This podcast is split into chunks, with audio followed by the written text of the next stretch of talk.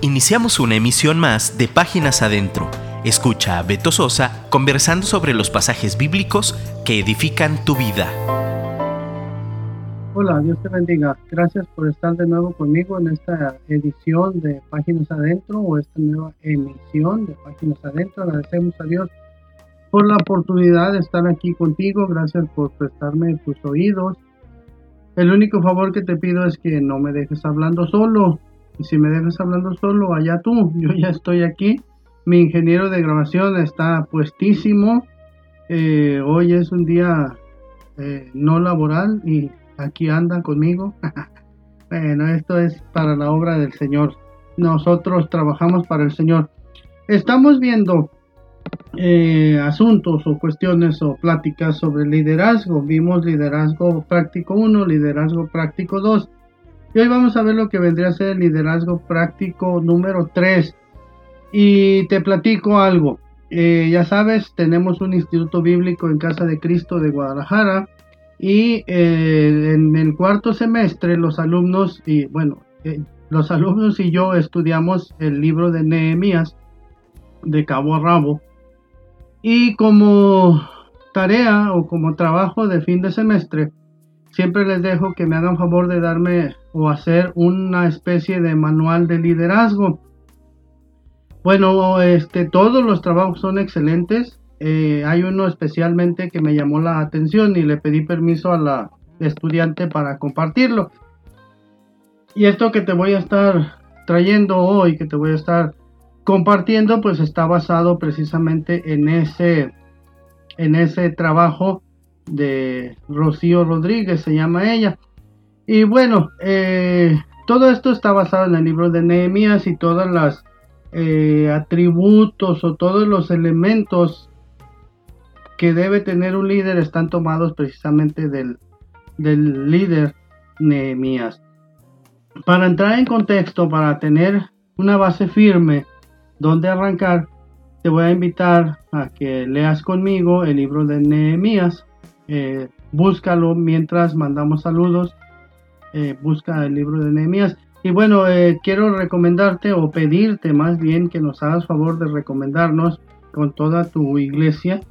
Recomiéndanos con el pastor, con la esposa del pastor, con los hijos del pastor, con los sobrinos del pastor, con los, la cuñada del pastor, con el jefe de alabanza, con la jefa de panderos, con el director del instituto o de la escuelita bíblica de jóvenes, con el de la escuela bíblica de adultos, con el copastor, con la esposa del copastor.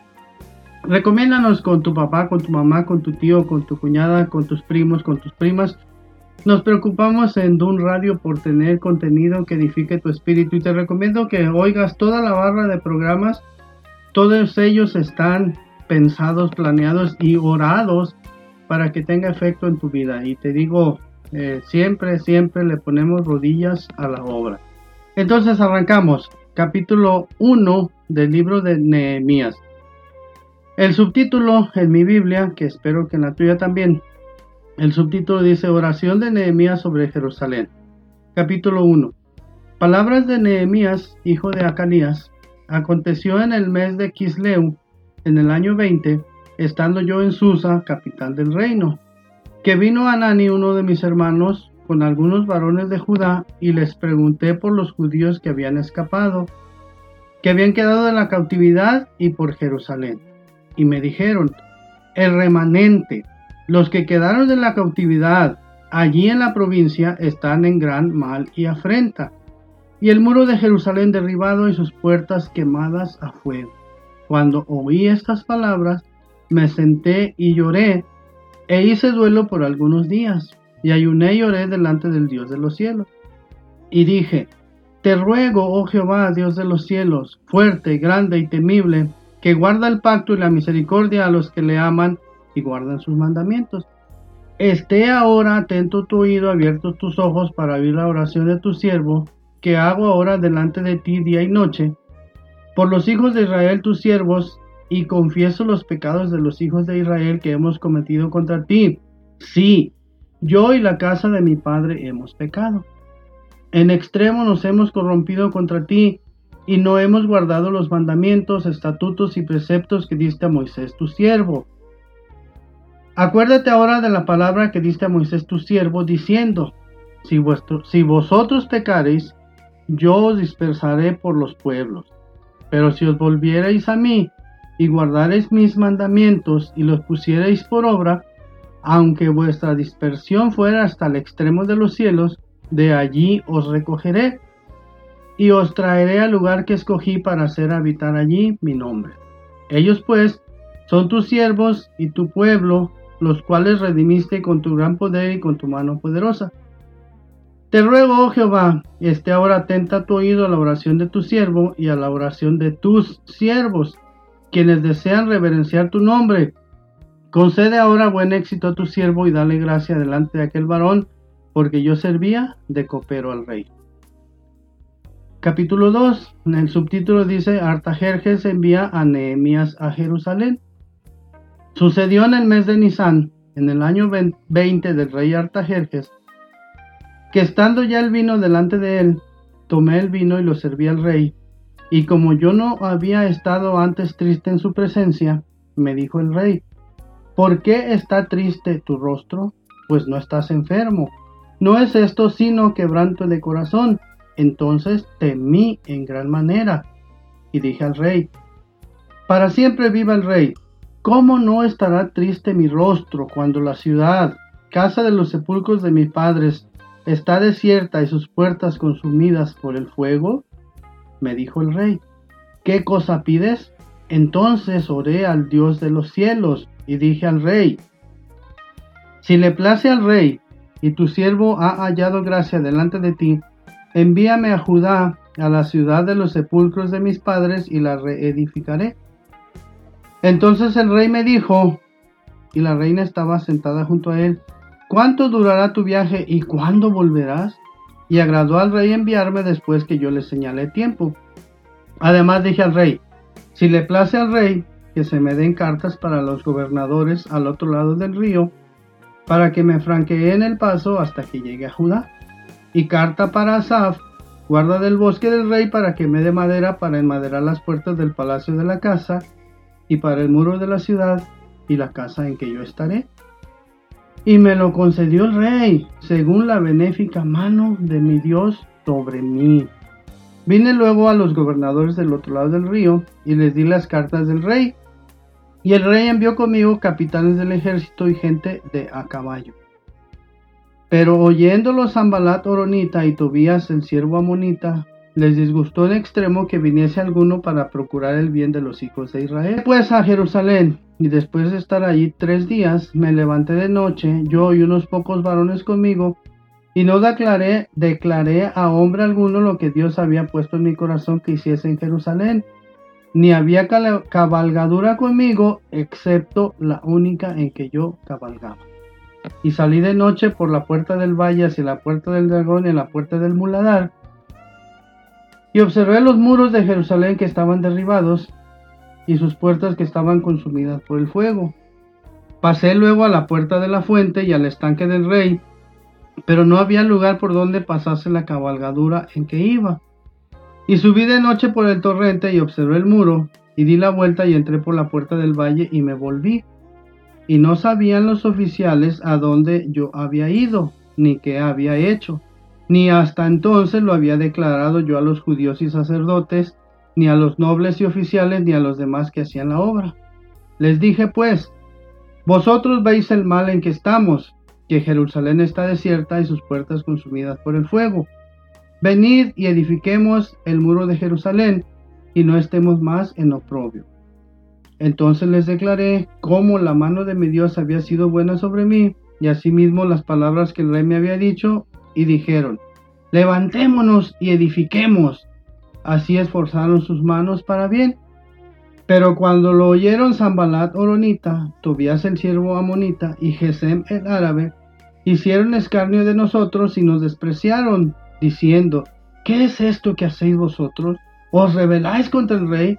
Y, y en respuesta les dije, el Dios de los cielos, Él nos prosperará y nosotros sus siervos nos levantaremos y edificaremos, porque vosotros no tenéis parte ni, ni derecho ni memoria en Jerusalén.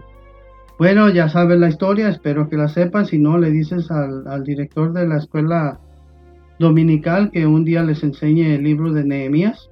Nosotros lo hemos enseñado por mucho tiempo, perdón, varias veces.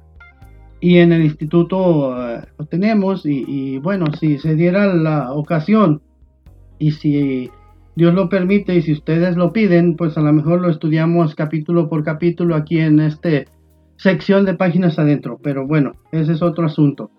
Ya sabes entonces que el pueblo de, Israel estuvo cautivo en Babilonia 70 años por su desobediencia, porque se portaron mal, porque no obedecieron, porque fueron idólatras, porque hacían tortas a la reina del cielo y Dios les decía que no lo hicieran, no obedecieron, estuvieron cautivos, pero un día Dios permitió que fueran regresando. Eso lo vemos ahorita. Bueno, Nehemías era una persona, eh, un judío que creemos que nació en, la cautividad y por la gracia de Dios llegó a tener un empleo, muy buen empleo, muy bien pagado. Después vas a ver eh, a través del libro que su capacidad económica era muy grande. Ah, bueno, era por la provisión de Dios. Este hombre trabajaba de copero en, en el reino ya sabes que yo creo que has leído, ¿no? El copero estaba encargado de, probar todas las comidas y bebidas antes de que las comiese el rey, por si fuera a estar envenenado, pues caía primero el copero antes que el rey. No sé si los presidentes tengan esa, esa, ese puesto en alguien, que yo creo que sí lo han de tener. Aunque a lo mejor ya ahora hay, hay instrumentos científicos para detectar eso, ¿no? Pero bueno, ese es otro asunto. Y vemos entonces que un copero una posición eh, social, una posición económica, una posición, un empleo muy bien posicionado, diríamos, con un gran futuro, pues este, él, él sintió la necesidad de, preocuparse por, por, el pueblo, por la reconstrucción de las murallas. Y Dios permitió que unas murallas que duraron 100 años o casi 100 años derrumbadas fueran levantadas en 52 días. Ese es un un tiempo extra, un, digo no extra, un tiempo récord. Y era una muralla de 3 metros, de 6, creo, no, perdón, y, discúlpame, se me fue las medidas, pero eran casi 6 kilómetros de circunferencia o de perímetro, diríamos, eh, y, de ancho eran de 6 metros y de alto no recuerdo, creo que 9 metros, perdón. Eh, el punto es que eh, él fue capaz de liderar a un gran equipo de gente y eso es lo que vamos a estar viendo ahora. bueno, y un sentido espiritual o simbólico de esto es que hay que reconstruir murallas, hay que reconstruir las bardas. A veces en nuestra vida eh, hacemos o dejamos que haya pequeños hoyos por donde se cuelan pues malas actitudes, malos pensamientos, malos comportamientos. Eh, no sé, programas de televisión que no convienen, información que no conviene, amistades que no convienen. Y es tiempo de, cerrar, cerrar los portillos, los hoyos, los huecos, las fisuras en la muralla. La muralla está hecha para protección y las puertas eh, también las reconstruyeron. Eh, te recomiendo que le digas a mi productor, espero productor si me estás oyendo, creo que conviene que después de esta plática pongas aquella de las puertas de, perdón, las puertas de Jerusalén, para que veamos cómo también el hecho o el, pues sí, el hecho de construir o reconstruir las puertas tiene que ver también con cómo reconstruimos nuestra vida. Bueno, entonces vamos con lo que nos toca hoy, manual de liderazgo y bueno, mi alumna escribió así, dice, tomando como ejemplo la vida de Nehemías, de Nehemías, anotamos algunos puntos que consideramos importantes, los cuales pueden aportar ayuda, aportar ayuda y conocimiento a toda persona que desea o que ya tiene ese llamado a ser líder. Y bueno, sabemos que todos estamos llamados a ser líderes de una manera u otra y también estamos llamados a ser discípulos. Bueno, eh, empezamos entonces. Características de un buen líder. Como lo vimos en el capítulo 1, eh, un, líder un líder ama se preocupa y pregunta por otros, ya sea por personas, por grupos, por iglesias, por ciudades, etc. Vemos aquí en el capítulo 1 que Nehemías preguntó por la ciudad de, la situación de la ciudad de Jerusalén y se puso triste al saber cómo estaba la condición de sus hermanos y todo lo que pasaba. Un líder no es egoísta ni indiferente a las necesidades de otros. Y a pesar de la situación privilegiada en que Nehemías vivía, siendo copero, ganando un buen billetote, una nómina elevada, no solo preguntó y se sintió mal por ellos, sino que puso manos a la obra, yo diría que puso rodillas a la obra para ayudar Dejó su comodidad para unirse a una misión requerida por Dios y que seguramente beneficiaría a muchos. Un líder sabe a quién recurrir y lo hace pronto. Un líder conoce del poder del ayuno y la oración que surge como un clamor. Un buen líder busca tener una comunicación constante con Dios a través de la oración y su oración es práctica, es directa, sincera, sin poses, sin mucho rollo, no, no tiene religiosidad. Hay una relación genuina entre él y su creador. Y mira, a un líder no le importa ser vulnerable, expresar sus sentimientos porque siente empatía con otros. Llora con los que lloran, sufre con los que sufren y ríe con los que ríen, ¿no? Un líder no culpa a Dios de las cosas que suceden, sino asume las consecuencias por las malas decisiones. Ya vemos ahí que Nehemías le dijo a Dios, Señor, perdónanos por todos los pecados que hemos cometido. Un líder conoce acerca de Dios, reconoce el carácter misericordioso de Dios, que tiene poder y cree en la fidelidad de Dios, porque Dios siempre cumple lo que promete. Un líder, un buen líder, es humilde y no teme ponerse en la brecha a favor de otros. Vemos que Nehemías se humilló, pidió perdón por los pecados de su nación, dice por los de sus antepasados y por ellos mismos. Un líder honra el nombre de Dios y reconoce que es Él, Dios, quien abre puertas y cierra puertas para que las situaciones sucedan y siempre el líder le da la gloria a Dios en todo éxito. Y otro punto, un buen líder sabe estar sujeto a otros líderes y es capaz de provocar amor y respeto de parte de ellos. Fíjate, vemos que Nehemías era un buen empleado del rey y que también al rey le importaban sus sentimientos. Le preguntó, ¿qué tienes? ¿Qué te pasa? ¿Por qué estás triste? Entonces esto nos indica que supo ganarse el corazón de las personas. Seguramente era un hombre que daba un buen testimonio y seguramente él decía, es que yo trabajo para una autoridad superior, muy superior. Un buen líder es una persona que pone plazos para llevar a cabo un proyecto, de tal manera que quienes le apoyan de una u otra manera saben a qué atenerse. Un buen líder no lo deja al ahí se va, al ya veremos cómo se van dando las cosas. El rey le pidió dame un plazo, dime cuándo volverás. Y Nehemías le dijo, después vamos a ver que fueron 12 años. Y el rey le pareció bien y lo dejó ir. Fíjate, Nehemías sabía que hay jerarquías, lo que decíamos en pláticas anteriores, eh, hay que ser líderes, pero hay que aprender a ser discípulos. Y dice en la Biblia Salomón que sobre alto hay otro más alto. Y estas eh, personas o estas jerarquías están puestas por Dios y eh, los líderes se adaptan a, las formas establecidas por los gobiernos terrenales. Un líder no tiene por qué ser rebelde a la autoridad. Un líder necesita sentarse a planear qué es lo que va a hacer y busca los recursos humanos y económicos. Para ello busca lo que es mejor. Y mira, vemos entonces que para la planeación del proyecto eh, Nehemías nos enseña otras características para que si tú un día tienes que planear un proyecto, planear una nueva, no sé, una estrategia nueva de evangelismo, una estrategia nueva de escuela dominical, una estrategia nueva de asistencia a los pobres, de llevar despensas, de ir a los centros de rehabilitación, de hacer pláticas para padres eh, o pláticas cómo ser un buen padre, pláticas de a mujeres golpeadas, maltratadas, bueno, Eh, un líder, un buen líder, planea de esta manera, es discreto, se cerciora primeramente de en quién o quiénes podrán confiar el proyecto, es inteligente, prudente y lleno de sabiduría. Eso lo encuentras en el capítulo 2, verso del 2 al 12. Un buen líder inspecciona la situación y hace una evaluación.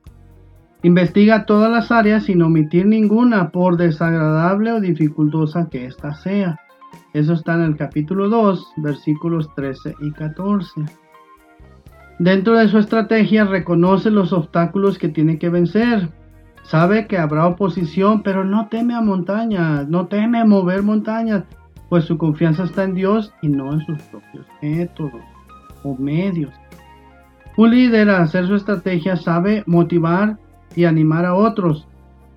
Sabe compartir la visión de forma clara y además enseña a otros a depender de Dios, a sus discípulos. Pues da testimonio de lo que Dios está haciendo en su vida y por eso hace crecer la fe de otros. Eso está en el capítulo 2, versículos 17 y 18. Un buen líder sabe cómo poner en su lugar a los enemigos de la obra. Sabe cómo reaccionar ante ellos y cómo contestar a sus amenazas, porque Él defiende su visión, porque su visión ahí está, porque Dios se la dio. Capítulo 2, verso 20. Y esto está muy bueno. A un buen líder le gusta aprender. Fíjate, el Nehemías eh, se puso a, Bueno, él no era constructor. Él era... Eh, pues era copero, ¿no? y tuvo que entrarle a la construcción. Vemos que le gusta aprender. Vemos que si tú eres un, líder, estás aprendiendo o quieres ser un buen líder, pues tienes, a veces hay que aprender sobre administración, hay que aprender sobre psicología, sobre antropología o psicoantropología. Fíjate, aunque Nehemías no era albañil ni arquitecto o experto en construcción, eso no lo condicionó para trabajar en la reconstrucción del muro. Un buen líder se complace en hacer la voluntad de su Señor, de Dios, del Padre, del Señor Jesús.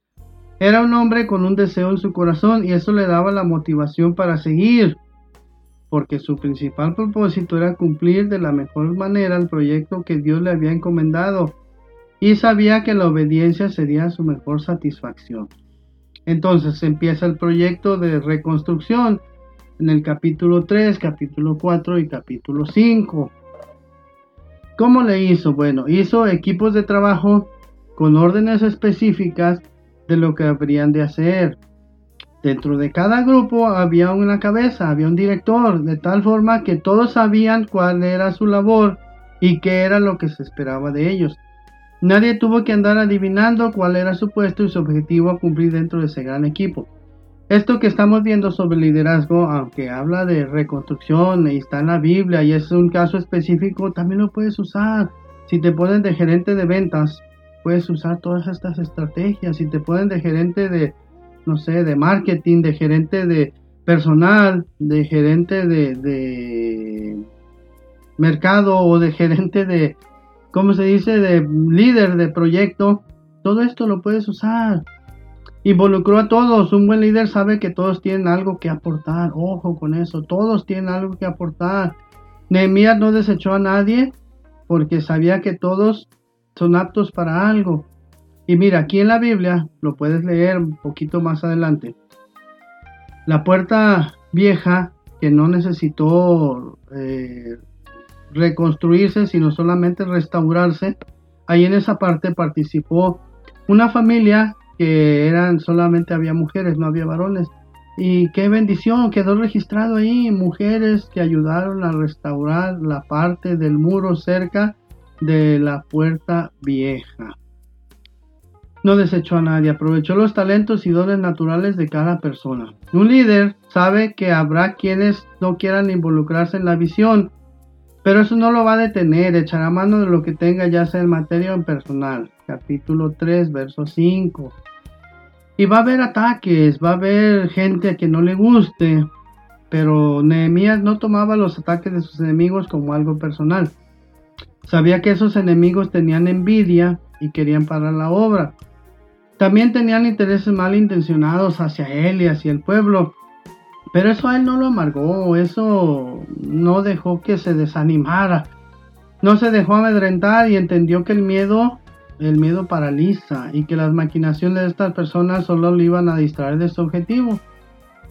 Pero una de sus estrategias fue mantenerse trabajando en la obra que Dios le encomendó y eso lo ayudó a no perder el enfoque de lo verdaderamente importante. No hizo caso de las burlas ni de las palabras de menosprecio que le estaban haciendo. Capítulo 4, verso 3. Eh, Nehemías puso el asunto este de la oposición en las manos de Dios y dijo que sea Dios el que nos defienda.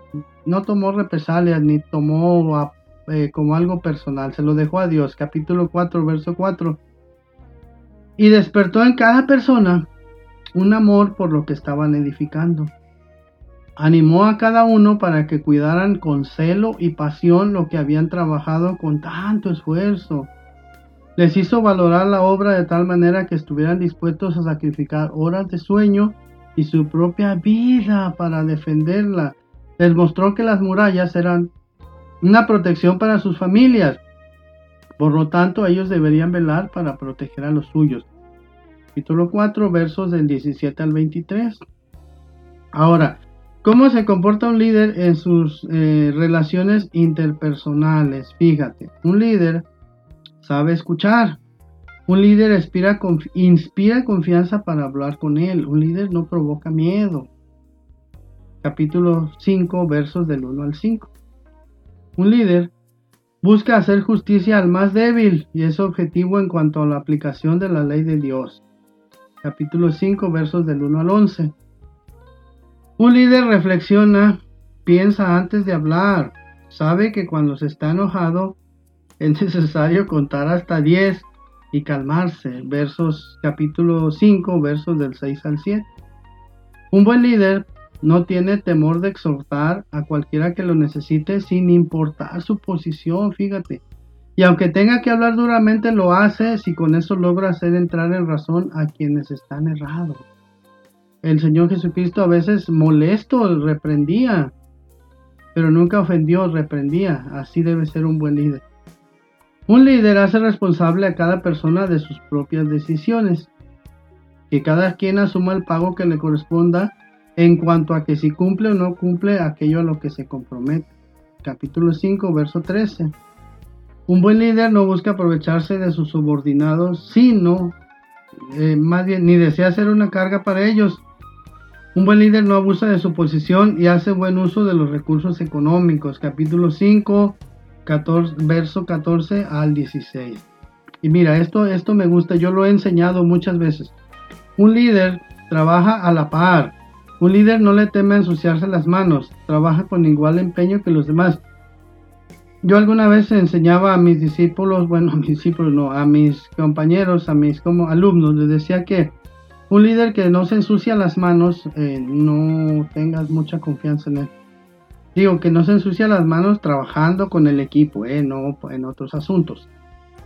Es un sentido figurado. Eh. eh tu líder siempre te va a ayudar a cargar, eh, a cargar ese camión que necesitas llenar de despensas, a barrer ese tremendo casino donde van a hacer una campaña de evangelismo un buen líder no es avaro, sino es generoso, exhorta y anima a otros a sembrar en manera generosa y pone siempre el ejemplo. Capítulo 5, versos 17 y 19 y capítulo 7 del 70 al 72.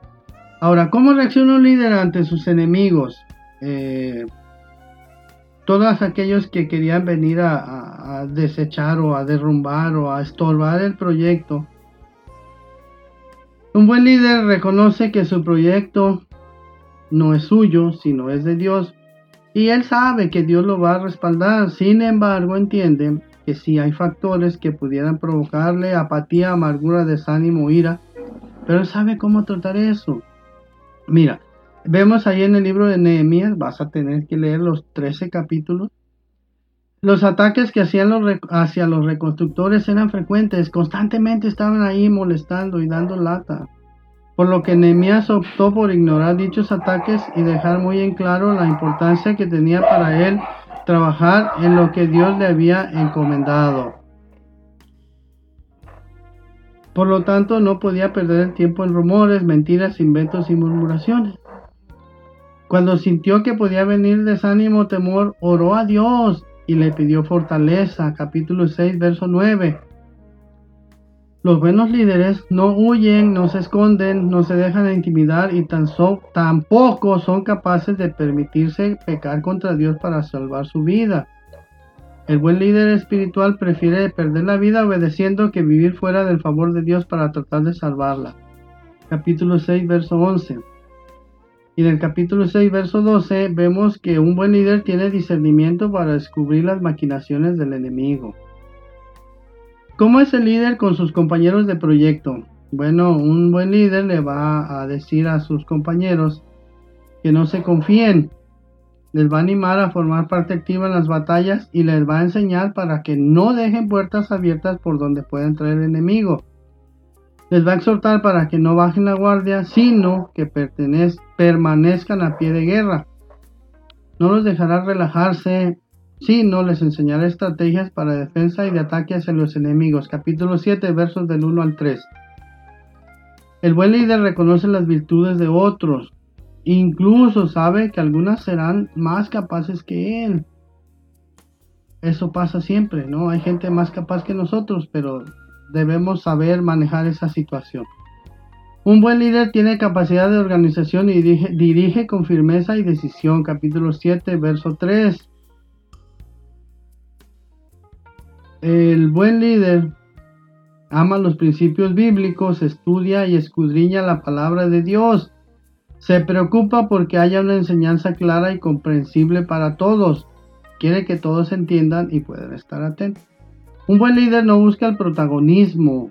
Él sabe compartir la, la honra, sabe compartir el aplauso, el reconocimiento. Eso lo vemos en el capítulo 7, no, capítulo 8, versos 8 y, bueno, capítulo 8, verso 4. El líder sabe designar trabajos porque no hay que llenarse de chambas, no hay que querer hacer todo. Él sabe delegar responsabilidades. Capítulo 8, verso 7. Y mira, esto es tremendo. El líder es alegre, se goza en las cosas de Dios y anima a otros a hacer lo mismo. Capítulo 8, versos del 9 al 11 y va a guiar a otros a hacer la voluntad de Dios, capítulo 8, verso 13 al 19. Y enseña a otros hacer lo que Él quiere que caminen por el camino que Él ya anduvo y que lo llevó al éxito. Un buen líder te enseña cómo llegues a, lugar seguro porque Él ya pasó por ahí. Un líder, fíjate, espiritual, un buen líder, bueno, un buen líder es diezma y trae sus primicias al templo. Con eso reconoce que Dios es su proveedor y que todo lo que tenemos es de Él y para Él. Cuando el líder trae las primicias, reconoce que su Señor es su prioridad. Entiende que el templo, la obra de Dios, tiene necesidades económicas que hay que suplir y ayuda a su sostenimiento. Capítulo 10, verso 39. Por lo tanto, enseña a sus seguidores a hacer lo mismo. También enseña que todo el que sirve en la casa de Dios merece recibir una retribución, porque de eso se sostiene. Deuteronomio dice que no pone bozal al buen que trilla o no pondrás bozal al buen que trilla. Deuteronomio 25, capítulo 4. Y en Primera de Corintios y en Primera de Timoteo Pablo lo enseña. Un buen líder utiliza la bendición hablada como herramienta para edificar. Capítulo 11, verso 2. También, algo muy poderoso, el líder conoce el poder de la alabanza y la adoración. Por lo tanto, lo establece como algo altamente importante dentro de cada iglesia, pero también en cada hogar. Dedica toda la obra que ha hecho a Dios desde el inicio hasta el final, reconoce que Dios hizo posible todo y le honra. Un buen líder no abandona la obra a la mitad, por si tuviera que apartarse, delega responsabilidades, pero luego regresa y se cerciora de que todo siga funcionando de manera correcta hasta el final.